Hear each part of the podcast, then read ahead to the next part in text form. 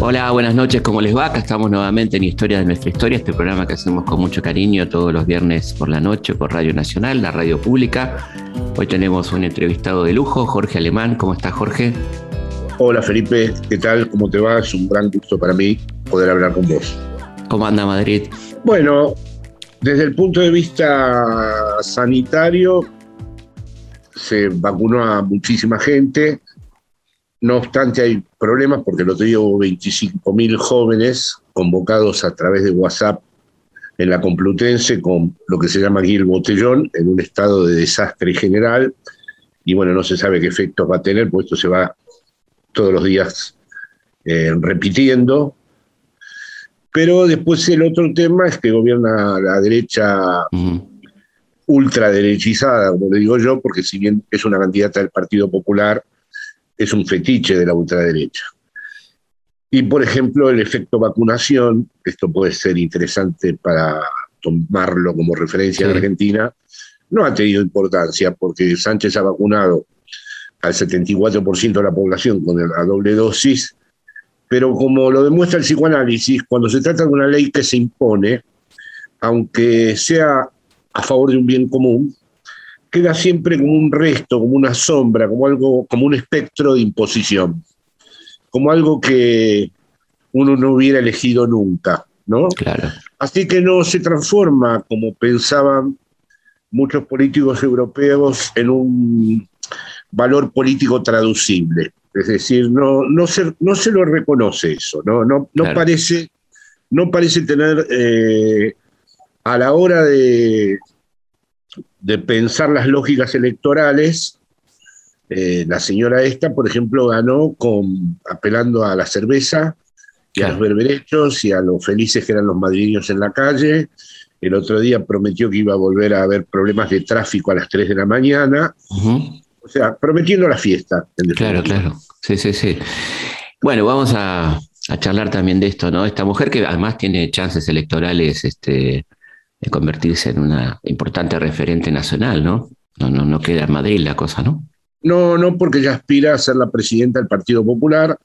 El Partido Popular, como suele ocurrir ya en este momento histórico, ha abandonado su tradición conservadora o liberal y cada vez tiene una impronta neoliberal más fuerte y los...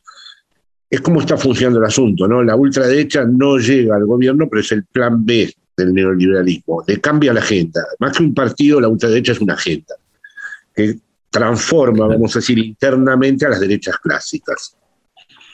Eso es muy interesante, me das el pie para, arrancar a hablar del, neoliberalismo, ¿no? que, es, algo tan interesante como ha ido como instancia superadora, podríamos decir, ¿no? en términos leninistas, del liberalismo conservador histórico. ¿no? el neoliberalismo se ha puesto eh, como, además como una producción de sentido y que, como decía una pionera como Margaret Thatcher, que apunta al corazón, ¿no?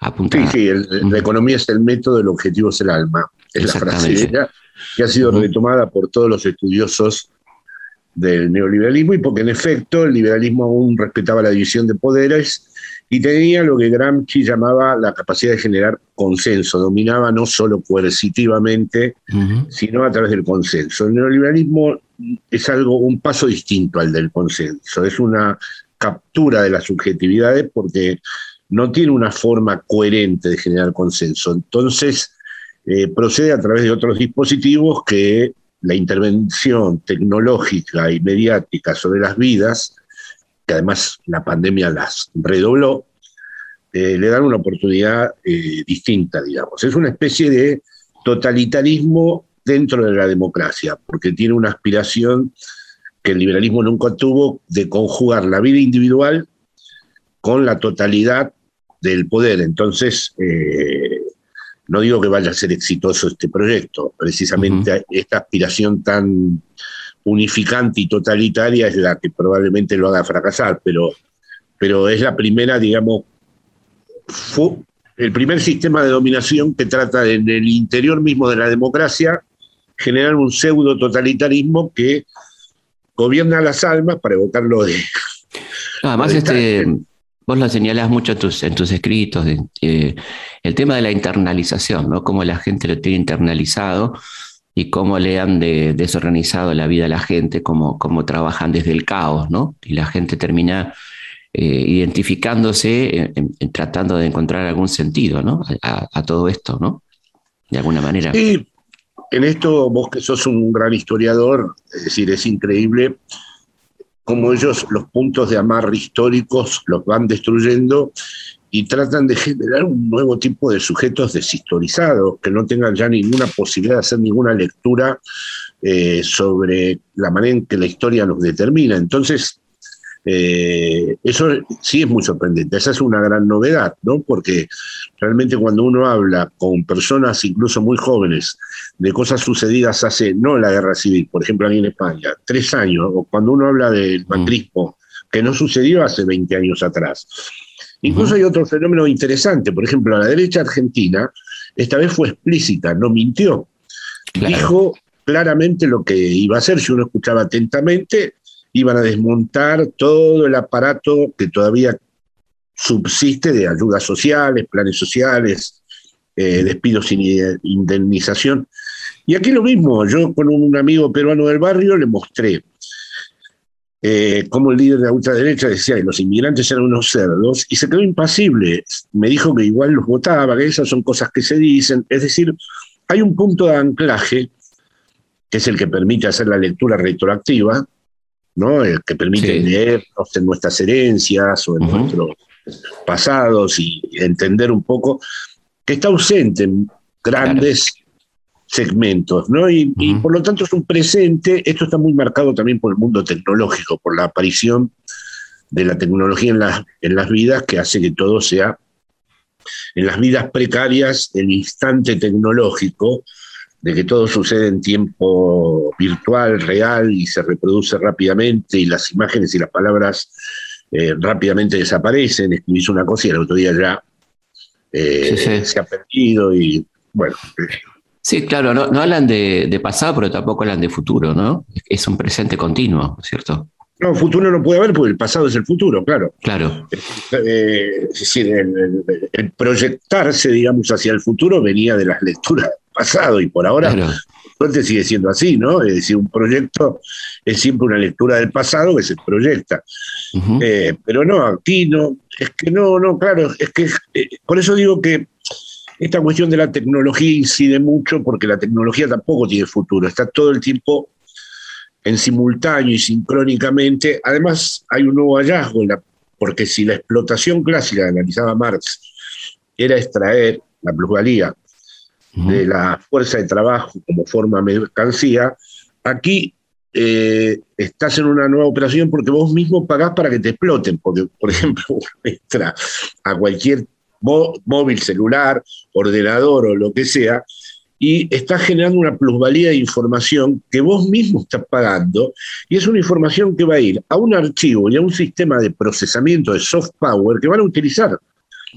¿no? Así que, claro. por un lado, nadie se puede aislar, porque si te aislas, estamos imposibilitados de hacer cosas como esta, y a la vez eh, se ha generado un tipo de clase dominante nueva que está muy ligada a todas las estructuras corporativas tecnológicas, donde trabajamos para, para ellas, generamos lo que yo me atrevería a llamar una plusvalía de información, para darle un nombre a la hora Sí, claro, lo que producimos a través del Facebook y de nuestras redes y demás, por ejemplo, ¿no? Sí, sí, sí, sí, sí, exactamente. A mí me llegan, por ejemplo, cosas que tienen que ser de los algoritmos. Es decir, yo soy un enfermo de los Beatles, soy un friki y tengo todos los días unas 200 noticias, el algoritmo lo ha descubierto hace rato. Tengo 200 noticias de lo que le sucedió a George Harrison la mañana que se despertó en tal lugar. Claro. El algoritmo ya esa es una de las cosas en las que me ha descubierto, pero me ha descubierto en, muchas, muchas, muchas cosas para ir charlando, ¿no? Primero la, desvergüenza, que es muy interesante, ya no hay vergüenza de decir este, cualquier cosa, ¿no? El, racismo, la xenofobia, la, homofobia son, es más, son banderas, ¿no? De estos, eh, de estos grupos que cada vez lo dicen más. Ostentan. Cosa que, si uno piensa, hasta no hace tanto, era la incorrección absoluta, ¿no?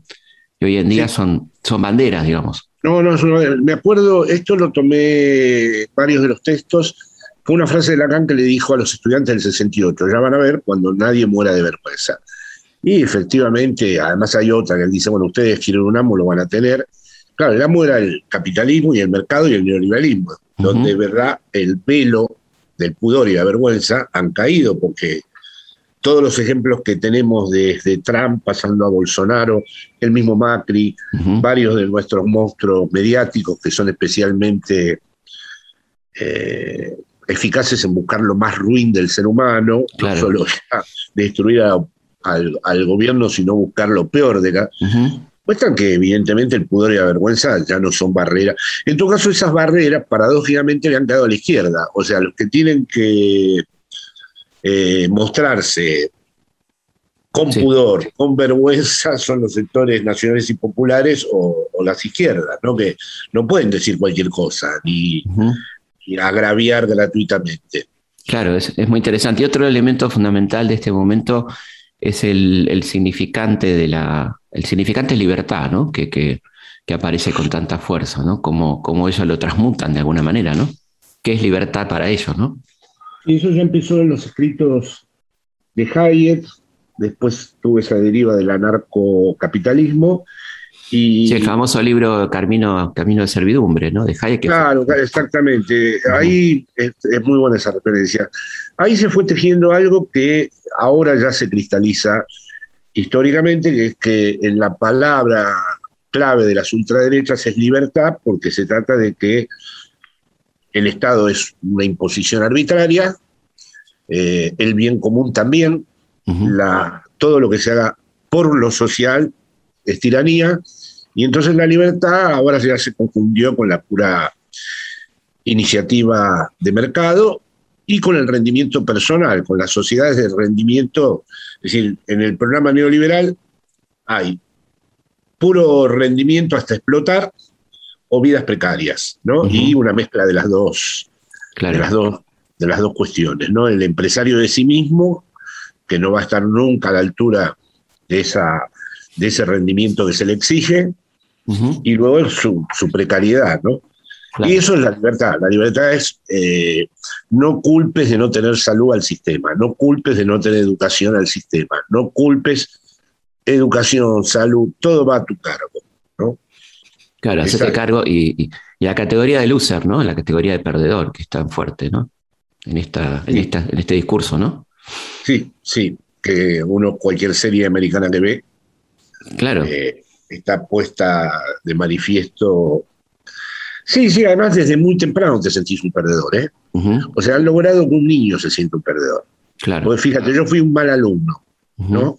En el colegio por problemas míos de adaptación, digamos, pero no me sentí tempranamente un perdedor. O sea, sentí que admiraba a los niños brillantes del colegio y, sentí que había en mí alguna especie de tara que me impedía, eh, pero no estaba. Eh, ahora, claro, con los sistemas de evaluación que hay, los diagnósticos que hay, la, sobre eh, diagnosticación y evaluación que hay en niños muy tempranos, eh, genera un sentimiento de loser, de fracaso, en, chicos muy jóvenes. Y por eso el aumento del suicidio.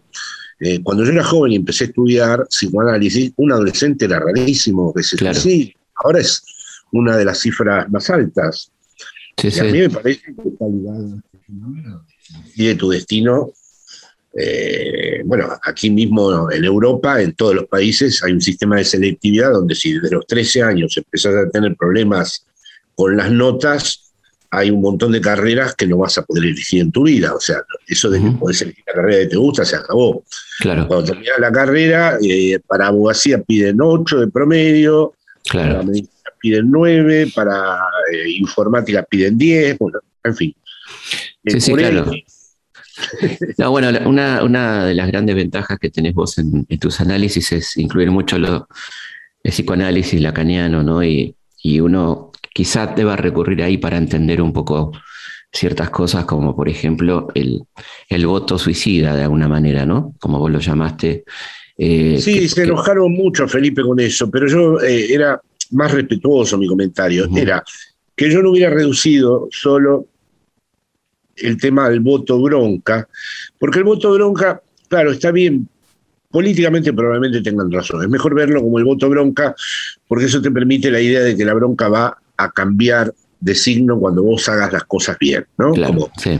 Pero pero yo no descuidaría un fenómeno mundial que se cristaliza según... yo iba más a eso, no iba, no iba, al caso argentino, no iba en general a, eso. ¿no? Claro, yo no descartaría que hay un voto autodestructivo eh, muy ligado a la pulsión de muerte, porque claro, como ya no hay pueblo en muchos lugares, sino masa, y la masa, ahora sí me permito apelar al psicoanálisis, la masa está cuestionada por el odio, como lo explica muy bien Freud en Psicología de las Masas. Entonces, esa cuestión de odio no es solo hacia el otro.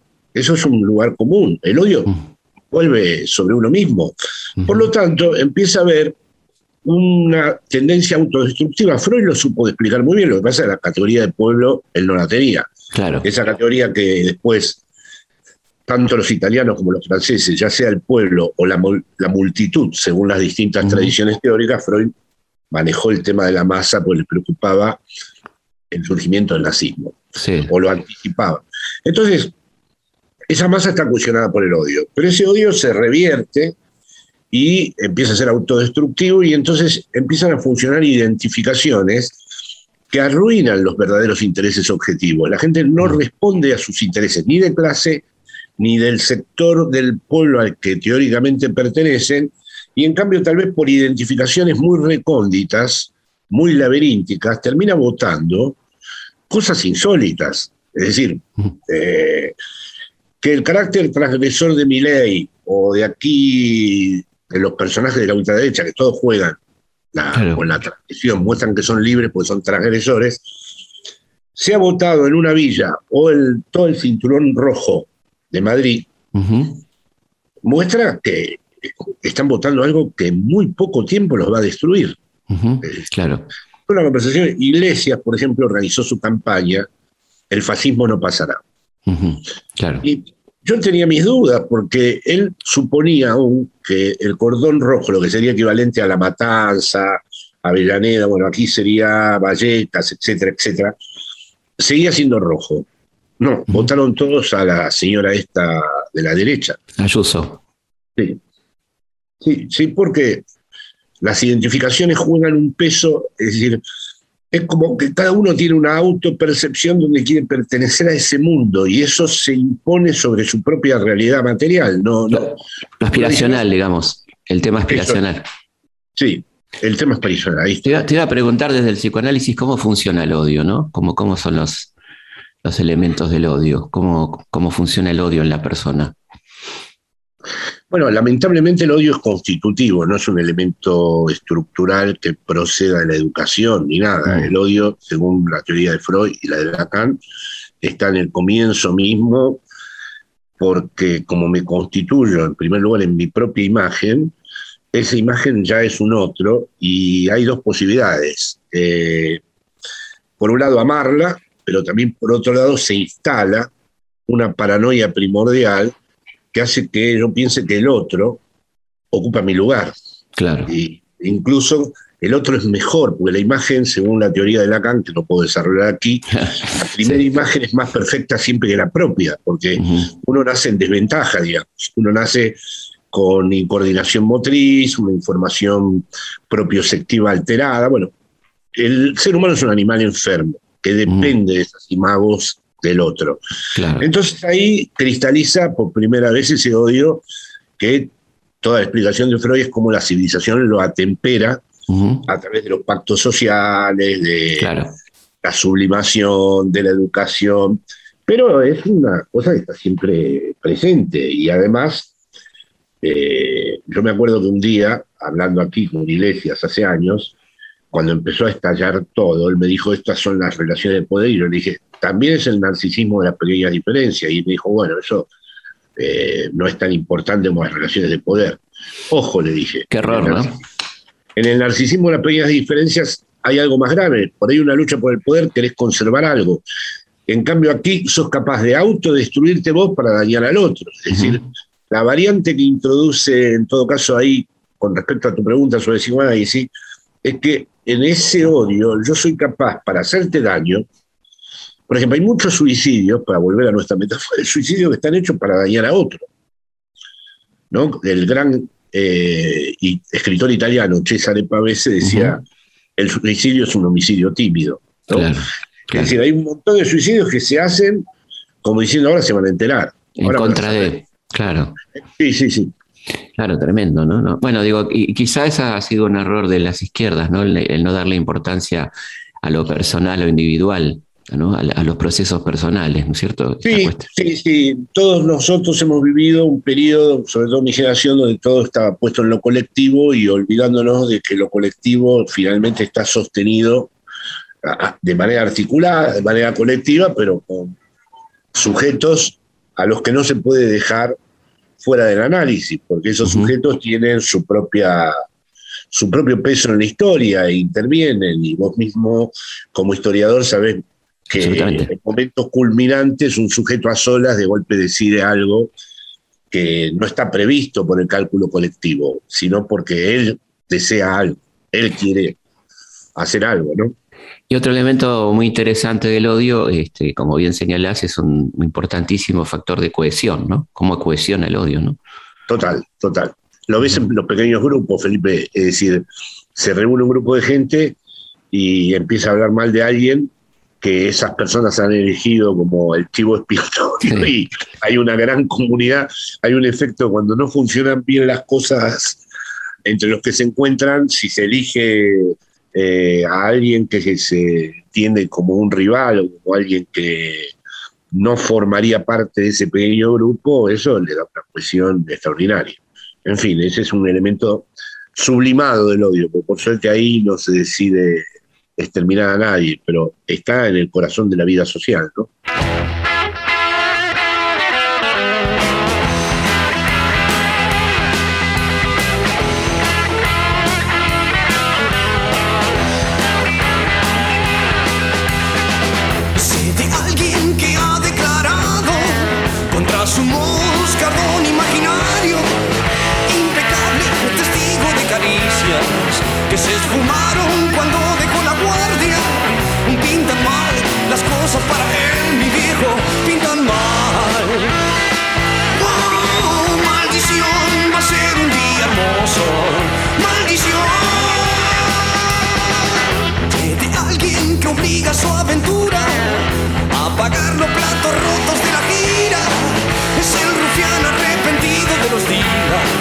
Del único grito que sabía. Pintan mal las cosas para él, mi viejo, pintan mal. ¡Wow! Maldición, va a ser un día hermoso.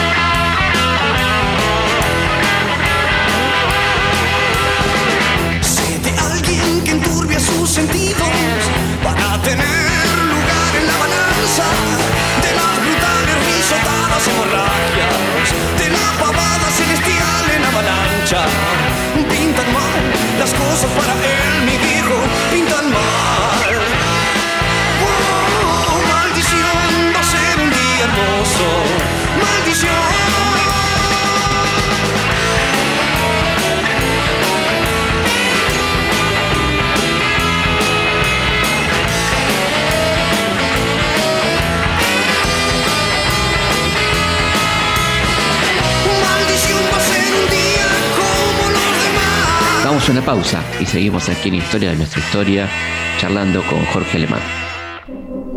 Felipe Piña hace Historias de nuestra historia por Nacional AM870, la radio pública. Los hechos, los lugares, los personajes son muchos. La forma de contarlos, una sola Historias de nuestra historia. Con Felipe Piña. Por Nacional. La radio pública.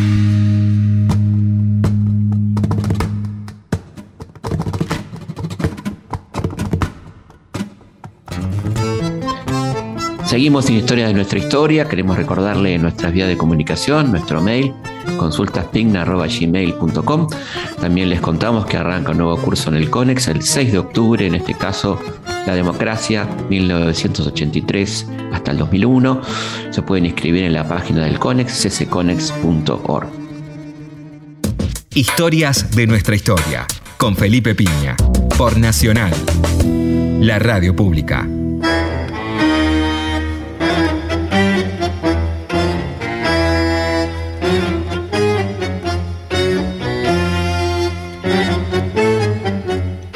Seguimos en Historia de nuestra historia charlando con Jorge Alemán. Y otra cosa interesante es la lógica amenazante que tiene el neoliberalismo, ¿no? que ahí hay, uno podría vislumbrar un contacto con el fascismo, ¿no? con, con esta cuestión de elegir un enemigo, por ejemplo. Efectivamente, ese es el rasgo que yo veo más cercano a los fascismos históricos. La idea de que estás bajo una amenaza. La idea es que, y por eso ojalá se desvíe este camino en Argentina, eh, cuanto antes porque vamos a tener sorpresas desagradables, o no tan sorpresas, vamos a tener noticias muy desagradables porque juegan esta libertad que le ofrecen, se conjuga también todo el tiempo con un estado de amenaza a todo aquello que quiera constituir algún tipo de poder popular o algún tipo de resistencia al neoliberalismo. Es decir, eh, ellos sí que van por todo, en el sentido de que ya ahora la democracia misma se les ha vuelto incompatible. Ahora ya eh, no es un problema de, bueno, hay una la oposición y el oficialismo, eso ya es una máscara. Ahora, eh, en cualquier momento, eh, fíjate que nosotros estamos en el gobierno, en este caso, supongamos, el Frente de Todos, o como sería aquí la coalición de izquierda, y parecemos seguir siendo la oposición, porque el poder real está en otro lado. ¿no? Entonces, la palabra oficialismo queda pequeña, eh, porque uno es, sí, oficialista porque supone que está en el Estado y no en todo el Estado, en algunas ventanitas del Estado. Y el poder real está en otro lado, ¿no?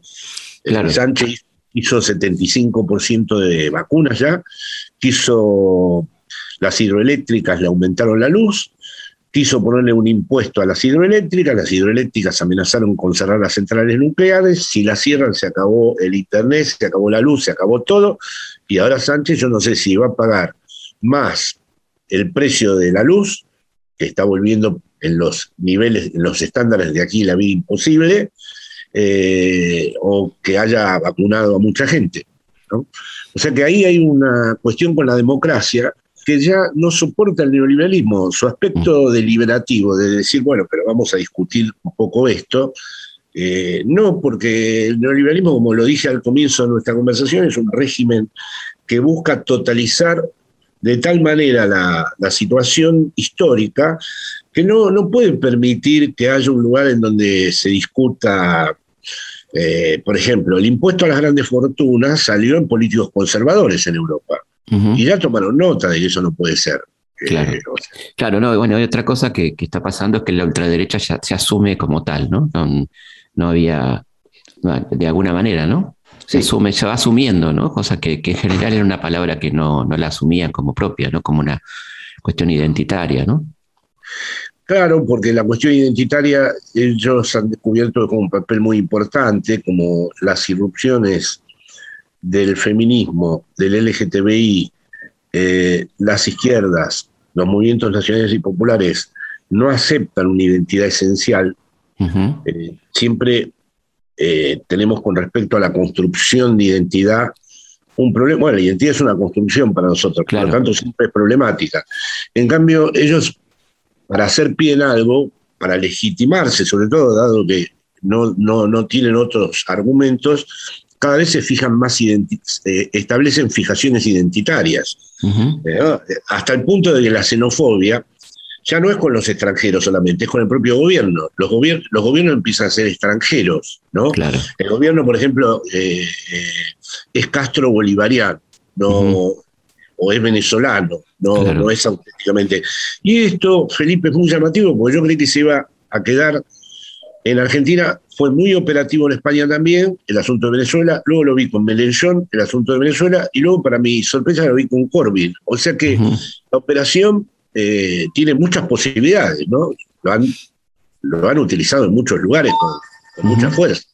Sí, claramente, ¿no? Y, no, y esta cosa de que, volviendo a esto de, de que la gente vota contra sus propios intereses es muy fuerte, ¿no? Eh, esto de, cómo se llega a eso, ¿no? ¿Cuál es el trabajo que hace el neoliberalismo y fundamentalmente el poder real, que hoy son básicamente los medios y la justicia cooptada, para que la gente vote en contra de sí misma, ¿no? Sí, creo que el primer paso es siempre destruir la historia. El primer paso es que ese sujeto no pueda reconocerse en ningún legado. Claro. Si si, si hubiera, vamos a decir, hay que desterrar, y claro, el juego tecnológico ayuda mucho a eso, como decía antes, hay que desterrar toda posibilidad de que el sujeto lea, no leer libros, sí, ¿no? se lea a sí mismo en, una historia, ¿no? Claro. Se sienta pertenecer a una historia, ¿no? Esa es la primera, para mí, condición que el neoliberalismo ha entendido, ¿no? El presente absoluto, como decir, bueno, mira, es hoy, hoy, hoy. Es como me dice el tipo, mire, gobiernen con quien gobierne, yo tengo que salir a trabajar. Bueno, todos esos discursos que había antes de la antipolítica se han expandido y la diferencia es que ahora van al receptáculo de la ultraderecha. Que es, este, por otra parte, la, la construcción permanente de un estado de excepción, ¿no? Es también eso, ¿no? Claro, el estado de excepción en el sentido de Carl Smith o de los teóricos de, los totalitarismos será el golpe militar, la suspensión de las garantías institucionales. Acá hay de manera muy solapada un nuevo estado de excepción, que es que para los elementos, para las cuestiones decisivas, no intervenimos nunca. Es decir, todo sucede en un campo, eso colabora mucho con esto de la deshistorización y con esta desafección de segmentos de la población hacia la política, que las decisiones que van a afectar tu propia vida cotidiana se toman en un lugar que uno desconoce, en el cual uno no puede acceder, ¿no? Entonces ahí sí eh, está asomando un estado de excepción, ¿no? Suponte la imputación, esto no lo hizo ni siquiera la ultraderecha aquí, haberle imputado a un gobierno los muertos de la pandemia, es un funcionamiento absolutamente antidemocrático. Claro. Aquí no se atrevió ni siquiera Vox. la ultraderecha. Vox todavía no pudo hacer eso, pudo criticar el modo de vacunación, pero eh, yo ayer estuve viendo, como iba a hablar con vos, eh, miré un poco la televisión argentina y sacaron los ciento y pico de mil muertos en la lista de las cosas que imputan al gobierno. Uno dice, pero ¿cómo? Eso es inadmisible, eso es un estado de excepción, eso es como como fabricar algo que no se debería ni siquiera poder pronunciar. Es jugar con los muertos, es jugar con los duelos, es jugar con historias de mucho dolor, ¿no? Sí, sí, tremendo. Y, una cosa que vos señalás mucho que este, tiene que ver con la pulsión de muerte, ¿no? ¿Cómo funciona esa pulsión y, cómo, cómo la manipula el neoliberalismo, ¿no? Bueno, ahí estamos de nuevo con el problema de la historia. Es decir, la pulsión de muerte es inextinguible, forma parte también constitutiva del ser humano. Ahora, Freud pensaba que esa pulsión de muerte podía ser canalizada, ¿no? Eh, había que anudarla. Si la desanudamos, comienza a tener efectos muy mortíferos, ¿no?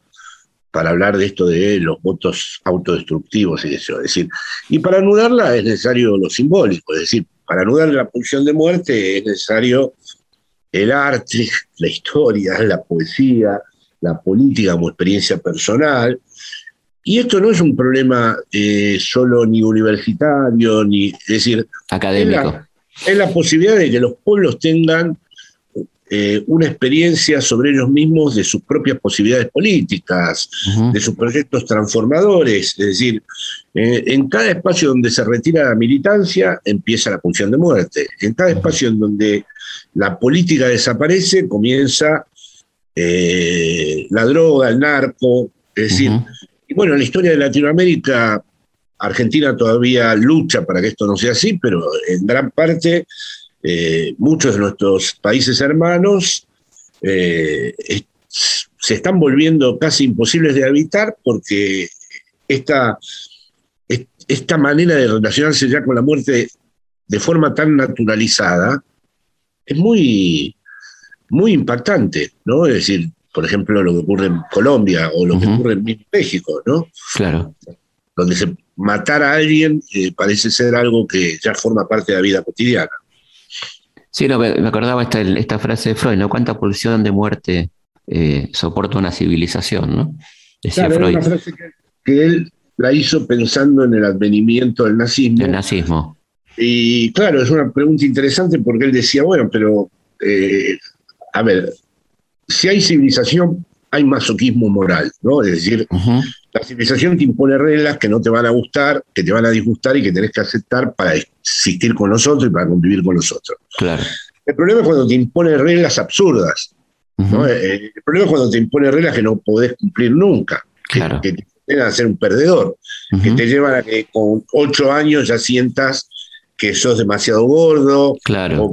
o muy inteligente, bueno, entonces ahí viene la pregunta de Freud. Bueno, entonces, ¿cuánta pulsión de muerte se aguanta? Porque que te impongan reglas que no te gustan, pero que, bueno, son las que permiten que la pulsión de muerte no arruine todo, está muy bien. Ahora, ya si te, imponen reglas que no vas a poder cumplir nunca, las propias reglas son aliadas de la pulsión de muerte. O sea, aparentan ser reglas, pero eh, ya es pulsión de muerte. Es decir, si le pedimos a una persona que trabaje todo el día para ser pobre, eh, ahí lo estamos llevando a un terreno donde no va a poder tener mucha lectura. ¿eh? Claro, no va a tener lectura y además. No, lectura, no hablo lectura de los libros, por supuesto. No, no, no, lectura de lo que le pasa, digamos. Este, pero, pero digo, además, este, la, lo que termina pasando dramáticamente, que termina siendo naturalizado esto, ¿no? Es lo que me toca, de alguna manera, sería, ¿no? Sí, sí, es lo que dice esa es la, variante de la vida precaria más impactante que hay, ¿no? Esa resignación de ha tocado esto, ¿no? Como si uno lo mereciera. Claro. Es que los políticos hace años, antes de la ultraderecha, jugaban con eso. Era esta matriz, en todas partes del mundo. Hubo una gran fiesta, se dilapidó el dinero, se gastó más de lo que se tenía, y ahora, como una familia que gasta lo que no tiene, hay que renunciar. Y ahí fue uno de los primeros dispositivos de lógica amenazante que se introdujeron mundialmente, porque yo lo escuché a Rajoy, a Macri. Aquí se gastó lo que no se tenía. Claro. La gente no sabe dónde se gastó ni cuál fue la fiesta en la que participó. Una fiesta en la que nunca estuvo invitada, por otra parte, la gente. claro, claro, claro. Como dice la, aquella milonga del Tata, ¿no? Pues nunca estuvo invitado con tarjeta de con cartón. tarjeta de cartón, exacto. Raúl, Raúl González Tuñón, qué maravilla. No, y quería eh, preguntarte esta, esta actitud bastante homogénea ¿no? de las derechas frente a la pandemia, cómo, cómo la viste y qué, saldrá de esto, ¿no? ahora que aparentemente se está, aflojando, cómo, cómo salimos de esto, con, esta mirada tan, tan unificada este, en el mundo ¿no? con la pandemia. Eso yo no, no, no, no, no lo consigo descifrar bien, pero sí me permito evocar que finalmente las derechas son como representantes de la estructura del poder político, o de, perdón, del poder real. Entonces, lo que sí ya sabemos es que el capitalismo, aunque se le advierta una y otra vez que todo va a ir a la destrucción, no detiene nunca el rumbo. La idea de que el capitalismo se desvíe porque ahora en este momento hay una erupción de distintos volcanes en España, todo vinculado al cambio climático. todas las advertencias, siempre sale uno que dijo, yo lo advertí, hace años que iba a haber una pandemia, hace años que dije que van los volcanes, hace años, vale, está demostrado que no solo se detiene, sino que aprovecha la catástrofe para un nuevo negocio. Entonces ahí, realmente, frente a tu pregunta, habría que iniciar una larga reflexión, ¿no? Que es como ahí tengo que recurrir a Heidegger, estamos emplazados en la imposición de un mundo de la técnica que su cualidad fundamental es buscar su propia perpetuación incesante, tal como Marx, por otro lado, describió el capitalismo, ¿no? una reproducción ilimitada de su modo de producción. ¿no? Entonces, ahí realmente, bueno, Heidegger era muy pesimista en esto, ¿no? decía que solo un Dios puede salvarnos, en el sentido de que no, aclaraba que no era el Dios de las religiones clásicas, Claro. pero sí aclaraba, eh, trataba de dar a entender que las intervenciones humanas, Que el hombre no iba a ser el que lo salve. claro, sí, exacto, sí iba a volver muy insuficiente la intervención humana porque ahora ya estamos en ese momento, es decir, nadie cree que el futuro sea un enigma. Todo el mundo sabe que si esto sigue así, es inviable. O sea, ahora han tocado ya el modo de habitar la Tierra. Si esto sigue así, no, no, no hay. Pero a la vez han logrado que el discurso ecológico decaiga, ¿no? O sea, eh, el- ante la evidencia de la catástrofe, la gente tendría que ser más receptiva a ese discurso y está siendo menos receptiva, ¿no? No, está menos, sí, sí, sí. Sí, porque además ahora el discurso ecológico confina con otro problema, que es la vacunación mundial. Esta pandemia solo termina si se vacuna al planeta entero. Y Claro. ahí aparece el proceso de concentración de las vacunas como el que está rigiendo. Colectivamente la vacuna. Entonces, especialmente Pfizer, que está ligado a Amazon, a Google, es decir, a, las, a las lógicas corporativas más este, dominantes. Entonces, ahora, ¿qué vas a hacer con África, con Asia, con la Es decir, esto, la cepa va mutando y las vacunas están concentradas solo en un sector muy pequeño de la población. Y aquí la ecología acaba de tocar con el tema del ecosistema, es decir, ¿qué va a pasar con los seres que están habitando en esos lugares? ¿no? Eh, además que hay un régimen de aceleración eh, que se naturaliza muy fácilmente. Acá, por ejemplo, el Mar Menor en Murcia era un mar de toda la vida, este año terminó seco con todos los peces muertos. Y no veo yo tampoco que esto eh, provoque una gran alarma o si veo un Claro. especial sobre Perito Moreno donde resulta Sí. que se ve cómo se va eso deshaciendo. o- es decir, tendría que haber un bloque histórico como los que pensó Gramsci, Sí, que era una articulación de un montón de movimientos, Claro. una realidad internacional y. ¿Y, y qué está, eh, como para ir redondeando y agradecerte muchísimo todo este tiempo, qué, qué- no, te lo qué agradezco viene, yo.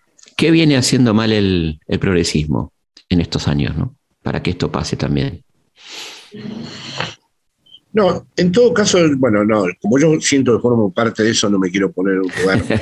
Pero en todo caso, yo, tal vez por mi formación, que, que procede de mucho tiempo atrás, en Buenos Aires, donde escuché a mis primeros maestros, eh, yo creo que eh, la complejidad de lo que es el sujeto, para ir a algo de lo que hablamos antes, ¿no?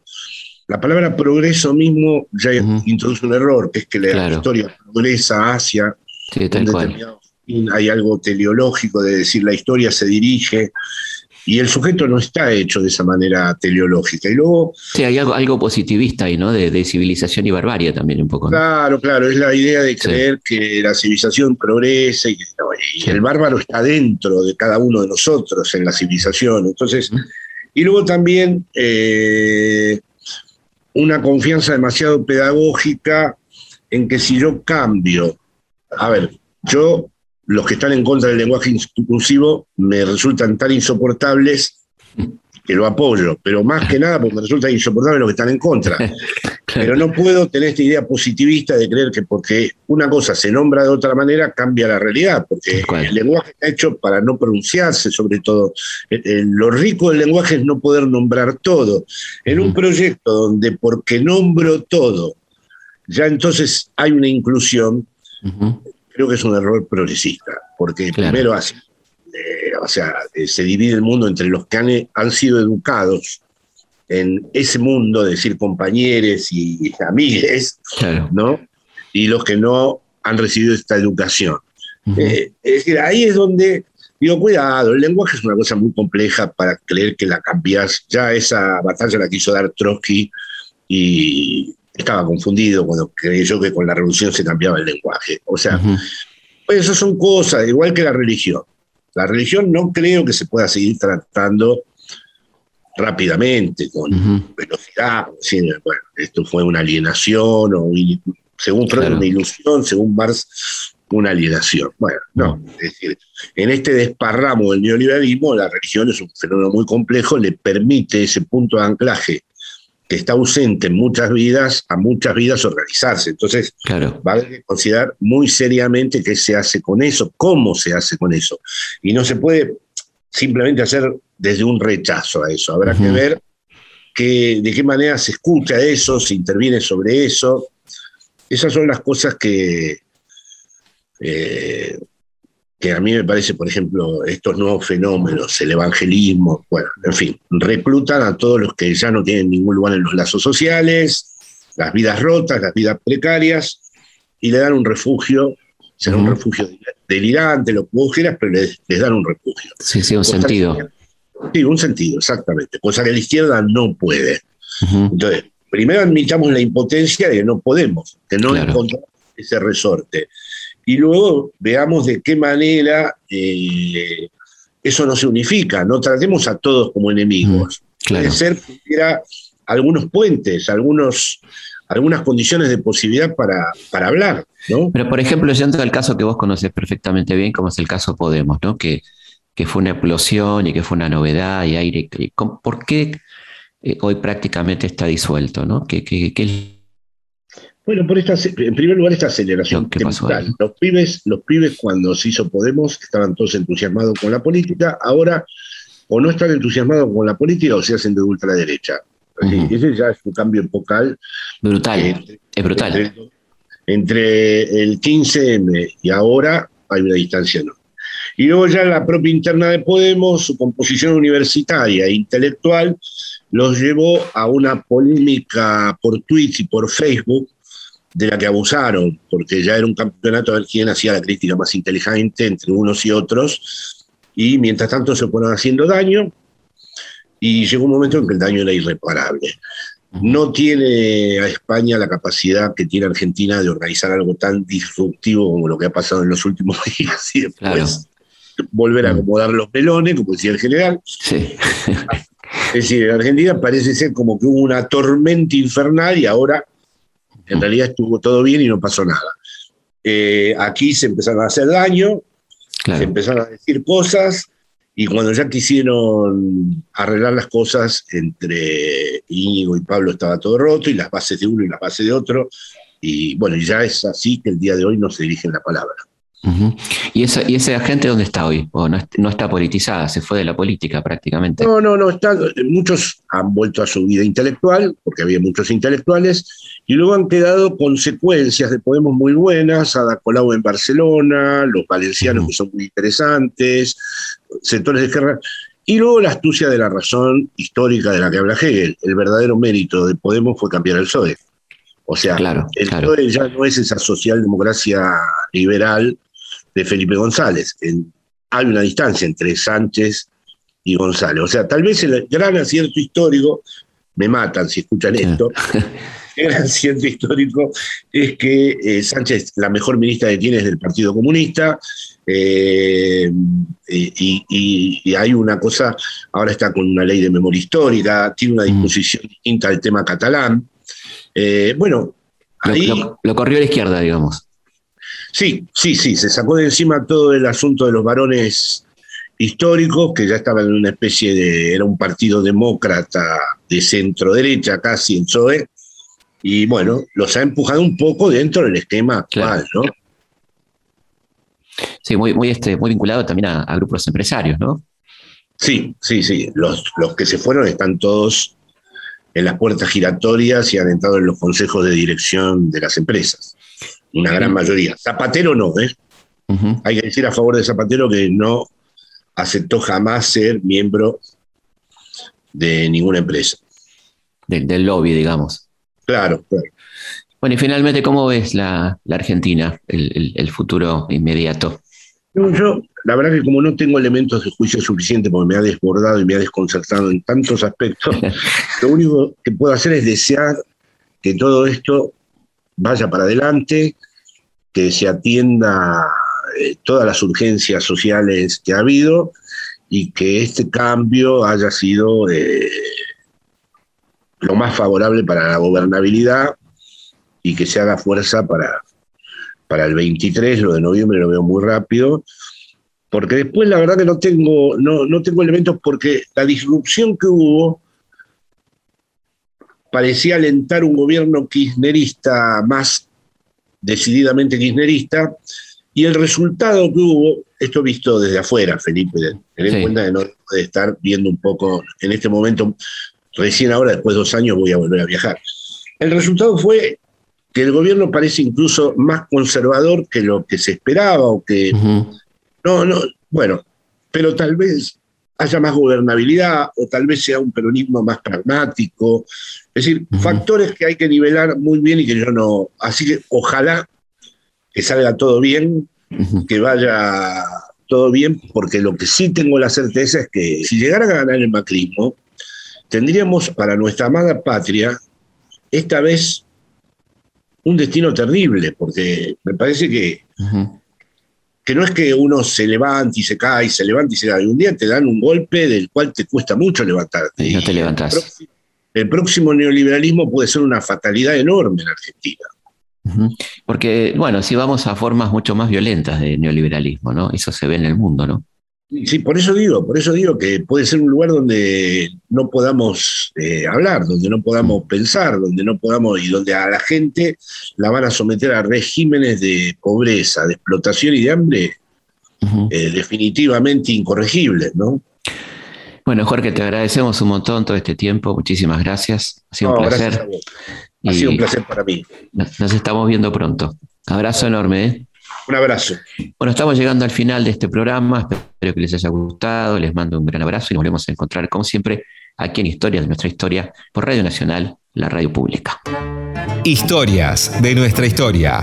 Conducción, Felipe Piña. Producción, Cecilia Musioli. Archivo, Mariano Faín. Edición, Martín Mesuti. Quien no conoció el peinado que usaba misia feliz, sus polleras con bordado, su cara llena de risa patios con emparrados, sus fiestas con pericón y quien no estuvo invitado con tarjeta de cartón. Quien no conoció la gloria de matear bajo la parra cuando tocan victoria los dedos en la guitarra cuando el mísero colado salía por el balcón porque no estaba invitado con tarjeta de cartón.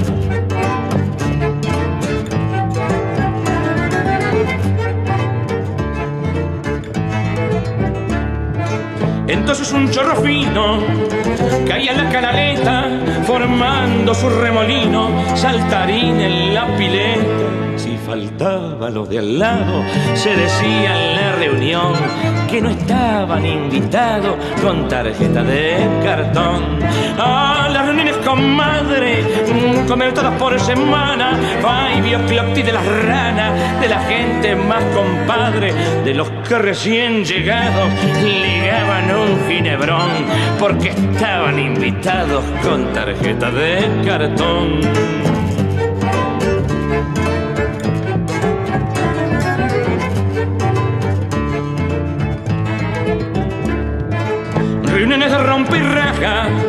De malevos orilleros que largaban la baraja cuando olían entre chinas empingorotadas hacían sonar el tacón porque estaban invitadas con tarjeta de cartón. Farolito que no sé del almacén de profumo, mozos que se iban al humo, si le seguían el tren, moños sin tacharolado, puro corte y confesión, porque estaban invitados con tarjeta de cartón.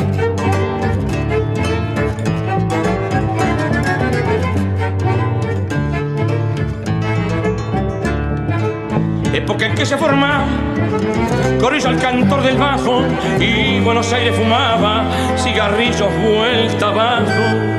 Patios de cielo entoldado con estrellas de ocasión a no haber sido invitado con tarjeta de cartón polka de cintura fina, ni peinaba la banana, polka que fue la mañana de la milonga argentina.